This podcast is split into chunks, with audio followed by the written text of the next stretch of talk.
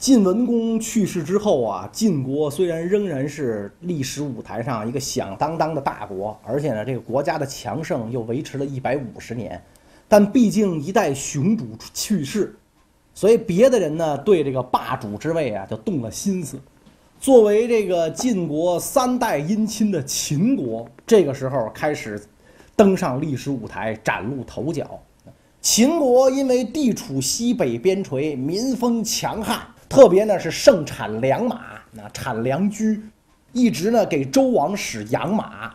当这个平王东迁的时候，秦国派人护送平王东迁有功，才被封为诸侯。然后周天子呢就告诉这个秦襄公，西北各族随便你折腾，你去扩充西北的地盘，因为你护送我有功。而且周平王也想得很很明白，那些地盘反正不在我手里，在犬戎手里。我老爹是被犬戎弄死的，是吧？我被迫从这个镐京迁到那儿，你去跟他们干仗，捎带手也给我报仇了。但不管怎么讲，秦算是得到了天子的诏令许可，于是呢，开始在西北大展拳脚，地盘不断的扩大。到了春秋，秦穆公时代，秦国在西北已经是响当当的一号人物了。那么秦穆公呢，几次往中原地区发展，全失败了。所以秦穆公几次失败下来，总结经验教训，他很郁闷。那这玩意儿咋弄啊？琢磨来琢磨去，最关键的是啊，我们秦国呀没有人才啊，所以呢张榜招贤，谁能给我们秦国推荐人才，我寡人必有重赏。于是就能给他推荐了一个人才。提起这个人才来，大家耳熟能详，赫赫有名，这就是伯乐。秦穆公听说了伯乐的这个贤名啊，就把这个伯乐请来了。哎呦，听说您会相马，您给我看看啊！我这个马厩里这些马，哪一匹是千里马，哪一匹是劣马？千里马我让他拉车，劣马正好晚上就得吃了。伯乐听完这话之后，微微一笑，跟这个秦穆公讲：“我不算会相马的啊，我就是一浪得虚名。我这点功夫跟我一哥们儿比，差太远了。我把你哥们儿请来吧，他更会这个相马。”秦穆公一听还有这事儿呢，那那来吧，赶紧让你那哥们儿来，是吧？往返车票，寡人报销。他那哥们儿都来了，来了之后，这秦穆公就说：“你给我找一匹好马啊，您请好，三天之后给您带匹好马来。”那秦穆公特高兴，行，那三天之后您给带好马吧。三天之后，这哥们儿来了，牵着一匹马，跟这个秦穆公说：“你看，这匹黄色的母马，千里良驹。”秦穆公一看这哥们带来这匹马呀，眼珠子都掉地下了。你说这是什么？黄色的母马？你傻呀，还是我傻呀？这分明是一匹黑色的公马嘛，是吧？所以这个秦穆公就赶紧伯乐来来来，伯先生您赶赶紧过来吧，您您您赶紧来。你说你这哥们会相马，他连这马的颜色和公母都分不清楚，他这叫什么会相马呀？是吧？你说你颜色分不清楚，这好说，您色盲是吧？顶多驾照不让您考，公母你都分不清楚，你你，你这玩意儿出门这公共卫生间你咋去啊？你这玩意儿说你这不对呀！哎，伯乐说大，说这个君上您可不能这么看待问题，这个人相马呀不一定是靠这个，关键是靠这个。他说这匹马好，这匹马就一定好，什么颜色是公是母不重要。不信您骑上试试。秦穆公一听是吗？那我就试试。一骑上之后，果然哇，千里良驹啊，是吧？这简直就跟腾云驾雾一般。秦穆公明白了，这哥们儿是给我上一课，不要被这个外观所困扰，关键看他的实在。我要不拘一格，降人才。那这是给我上了一课。好，你说他是黄的，他就是黄的。你说它是母马，它就是母马，别的都不重要了，反正它是一匹千里马，OK 啊。然后秦穆公更是觉得我得招贤，我得招人才。有这么一件事儿，秦穆公当时让晋国求婚，娶晋国公主，晋国呢就嫁了个公主过来。公主不能一人过来吧，得有陪嫁。陪嫁除了金银财宝之外，当时流行的是陪嫁奴隶。陪嫁的这个当中啊，有一个奴隶叫百里奚。秦穆公听人讲，这百里奚是个人才啊。不知道为什么当了奴隶了，没想到百里奚不愿意为奴啊，跑了，跑到哪儿了？跑到了楚国。秦穆公听说百里奚跑了，就赶紧派人到楚国，那要花重金赎回百里奚。底下有明白的大臣，赶紧告诉秦穆公，万万不可如此行事。你要是花重金赎他，楚王可不傻，那楚王就明白，哟，这人是人才。否则的话，为一奴隶值当花这么多钱吗？这百里奚咱就要不回来了。你得如此这般才行。哦，秦穆公说，对对对对对对，就派人跟楚王说，啊，我们跑了一个奴隶叫百里奚，那这个我们很生气，这这与我们的法律不合，我们要把他弄，把他抓回来，把他弄死。啊，按逃奴法，我们要弄死他。那呃，这个他的价格呢是五张羊皮，来，这五张羊皮您收着，这奴隶我拿回去。那楚国的人人一想，这很正常吧，是吧？人抓捕逃奴，这不很正常吗？行了，五张羊皮收下。这老头，你你们弄回去吧。回去之后要杀要剐，要下油锅，那烹炒煎炸，随你们便了。所以这个百里奚就回到了秦国，秦穆公就接见百里奚。秦穆公一看百里奚这模样，哎，丧气了。您老人家今年高寿啊，是吧？好家伙，头发全白了，是吧？牙也掉了，走道颤颤巍巍，说您您老人家高寿啊？啊，百里奚微微一笑啊，是吧？哎呀，要说冲锋陷阵啊，这个决胜千里，我是老了点儿，但是要跟君上您啊，在宫廷之上议论国家大事、定国安邦，我比姜子牙还小十岁呢。哎呦！秦穆公一听这话有见地，马上就起身，是吧？这以礼相待，来来来，您请坐。啊，俩人一聊，越聊越投机。好，我要封你做国相，你要辅佐寡人，成就一番事业。百里奚说：“我才能不够，我当不了国相。我有一哥们叫简书，这个人的才能十倍于我，他可以当国相。”秦穆公一听是吗？有这事儿？你看这这真是啊！这这这家这好运连连啊，是吧？倒霉的时候人是那么倒霉。这这一好了之后，好家伙，这人才一个来一个。您赶紧把这个简书请来吧。简书来了，那秦穆公一看又是一老头儿，也顾不上了，是吧？老头儿都不得了啊，这家有家有一老，那是一宝啊，那马上就请简书坐下啊，毕恭毕敬，您跟我聊聊我这国家应该怎么发展。简书说了一番话。说白了就是两点：恩威并举，胡萝卜加大棒，就这两点。那要树立威德啊，然后要要让百姓富足，要让老百姓活得有尊严，对外要仰慕秦国的威德啊。这个秦穆公呢，听听的是频频点头，封百里奚和简书为左庶长、右庶长啊，就相当于后世的左右丞相，那别的国家的国相的地位，然后。百里奚和简书推荐自己的儿子，这内举不避亲吗？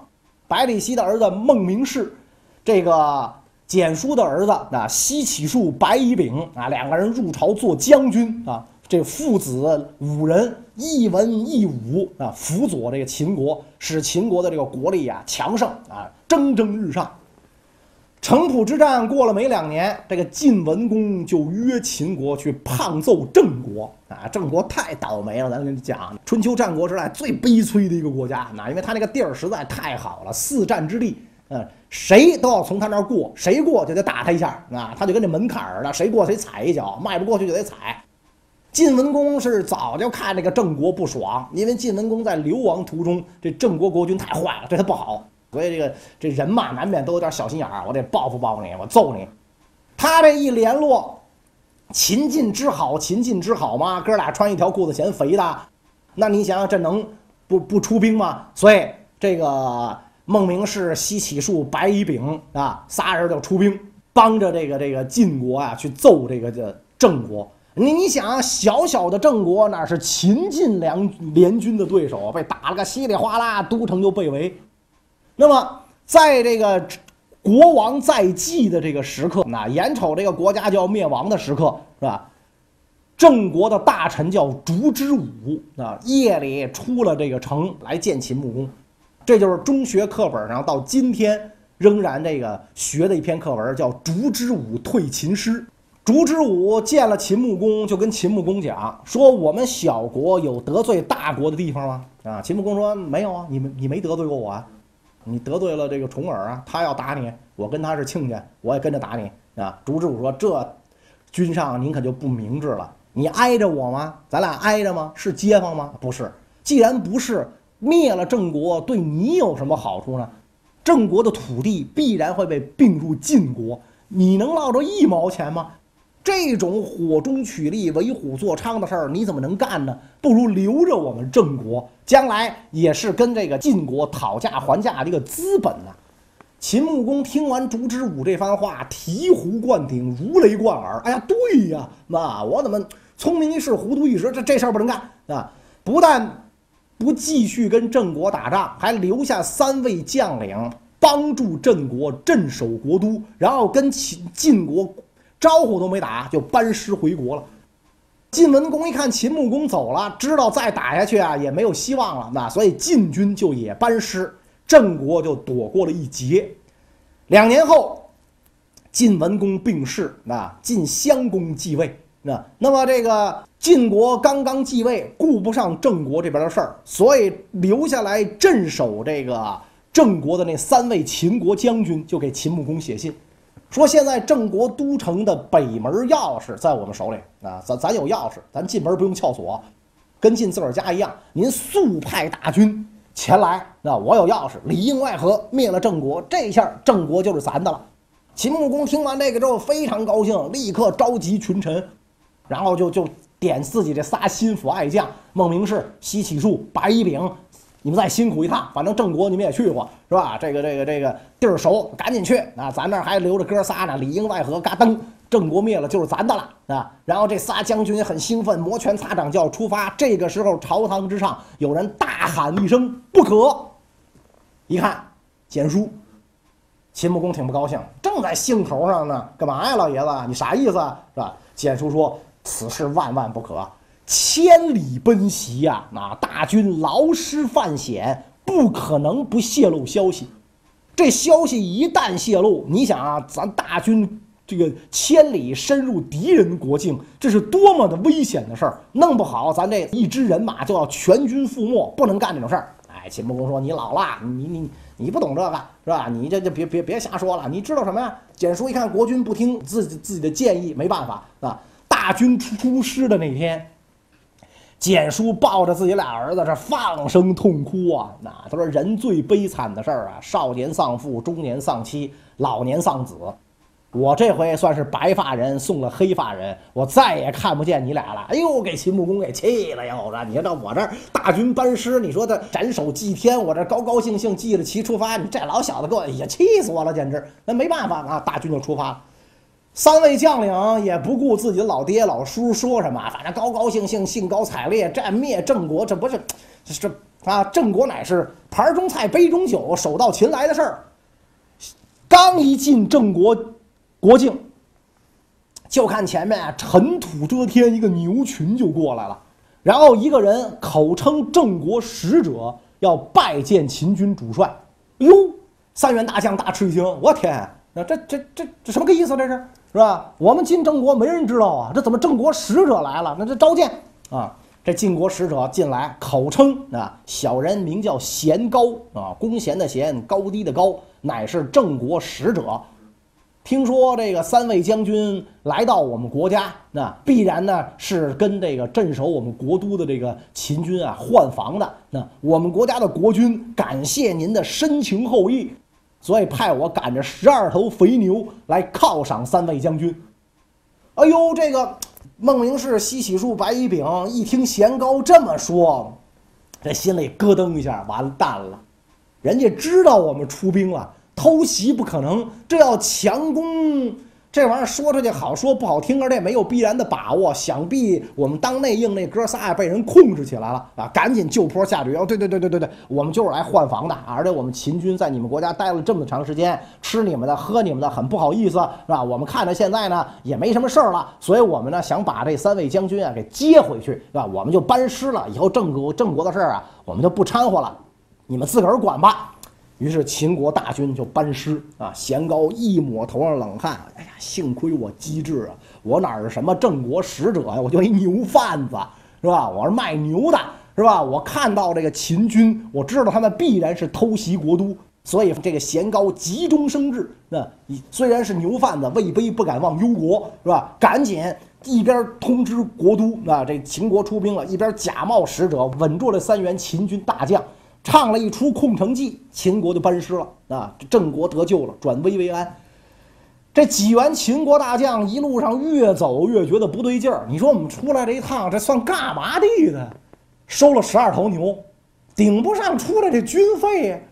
回去怎么跟国君交代呀？大军出马出来这一趟，怎么着不得有点收获吧？哎，行至华国，既然灭不了郑，捎带手咱把华国灭了得了，是吧？华国它小国嘛，咱好歹咱算有点收获，是吧？然后让这兵士们咱也练练练练刀法，是吧？拿这华国打打牙祭，咵，秦军上去把华国灭了。秦这一灭华国，晋不干了。为什么华国是晋国的分支，跟晋国一个祖宗啊？晋襄公急了，啥意思？我老爹刚一死，你们就打我兄弟，眼里还有我吗？啊，老虎不发威，你当我 Hello Kitty 啊？是吧？你这这太不像话了！这个我老爹的时候，你们敢这么干吗？你们这么瞧不起我？于是晋襄公出动人马在崤山设伏啊。截断秦军归路，因为秦军没有想到自自己这三代姻亲会在在自自己背后捅刀的，一战全军覆没，三员大将全部被俘，都被抓了俘虏了。幸亏当时的这个晋国的太后是当年秦国的公主啊，出面说情啊，你这个这个就就就放了他们吧，这三员大将才被释放归国。啊，见到这个这个简书啊，见到这个百里奚啊，父子抱头痛哭。哎呦，好不容易我们回来，秦穆公也非常羞难啊，真是没听您的话，你看真是差一点儿，三员良将，那这部队就全完了。那说以后您怎么说怎么是。秦穆公痛定思痛，明白了一个道理，看起来啊，往中原发展这条路走不通。为什么呢？因为晋国太强大，楚国也不白给。还是让他们啊打个你死我活去吧，我坐收渔人之利。所以这个时候我怎么办？还是走几百年老祖宗已已经证明了走得通的路，往西边发展啊，大西戎，把西戎各部灭掉啊，这个壮大自己的实力。所以在这个良臣名将的辅佐下，开始大。力向西方扩张啊！西方很多很多的这种小部落，那也有的这个部落自称国家，也有的国家自称国王。反正他们他们也不是中原国家，也不是华夏民族啊，也不不懂中原礼法，爱怎么干怎么，爱怎么整怎么整。那其中当时这个西戎诸国当中最强大的一个国家叫绵诸。那么怎么对付绵诸？如果灭了绵诸之后，那么一定这个秦国在西北啊，在西戎当中就没有对手了。所以这个简书啊，还有这个百里奚啊，就给这个秦穆公出主意啊，你要软硬两手，一方面整顿军队，菜他；另一方面金银财宝、美女、绫罗绸缎贿赂他，让他晕，让他懵，让他飘。哎，秦穆公就接受了这个建议，先是跟这个绵诸王说：“咱两国世代友好啊，哎，你派个大臣来到我这儿来参观访问一下，我有什么治国安邦的经验，我都愿意告诉你。你派个政府考察团来吧。”绵诸王就派了自己最信任的一个大臣来，这个大臣来到秦国，一看秦国的富足强大，非常羡慕。哎呀，人家这。这是人过的日子啊，因为他也没出过远门他他再要到这个晋国、楚国看齐国看看，他他更得羡慕啊！这这这这太好了，这个那是吧？时间一长，跟秦国日久生情，就把秦国看作是自己的祖国了。而这个同时，与此同时，秦国的金钱、美女、绫罗绸缎、山珍海味，源源不断的进入绵竹国。哎呦，绵竹王这日子过得这叫一个爽哦，是吧？想吃吃，想喝喝，可劲儿造，有人供着，不要钱。哎呀，美的不得了。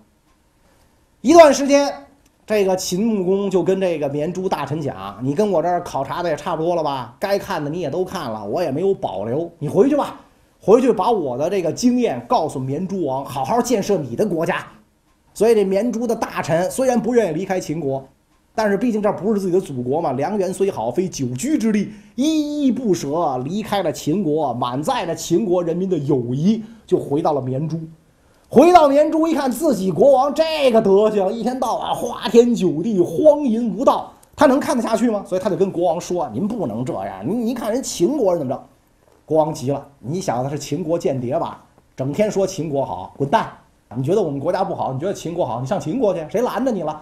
结果这哥们一气之下就都真就投了秦国。他本来就很爱秦国嘛，就真的投了秦国。投了秦国之后，他就跟秦国说：“把绵竹灭了，我是那儿的人，那儿每一眼水井，每一条河流，是吧？每一座房屋，我给你画一图，你看清楚吗？大比例尺，是吧？”秦穆公要的就是这个啊！多谢爱卿，这大军就出动了，早拳头都攥好了，就要啐你呢。所以一下子啊。却西戎六百里啊，就开疆六百里啊啊！这绵竹啊、大荔呀，什么这些个所有的西戎部落，通通被秦国灭掉。因此啊，有人讲秦穆公称霸，他并不是称霸中原，而是称霸西戎。所以为什么有人认为这个春秋五霸里没有他啊？没有宋襄公，没有他，因为秦穆公毕竟没有称霸中原。秦穆公强大的同时，南方的楚国也强大了起来，一位新的霸主即将诞生。苏轼是位著名的大文豪，但同时也是一位刚直不阿的政治家。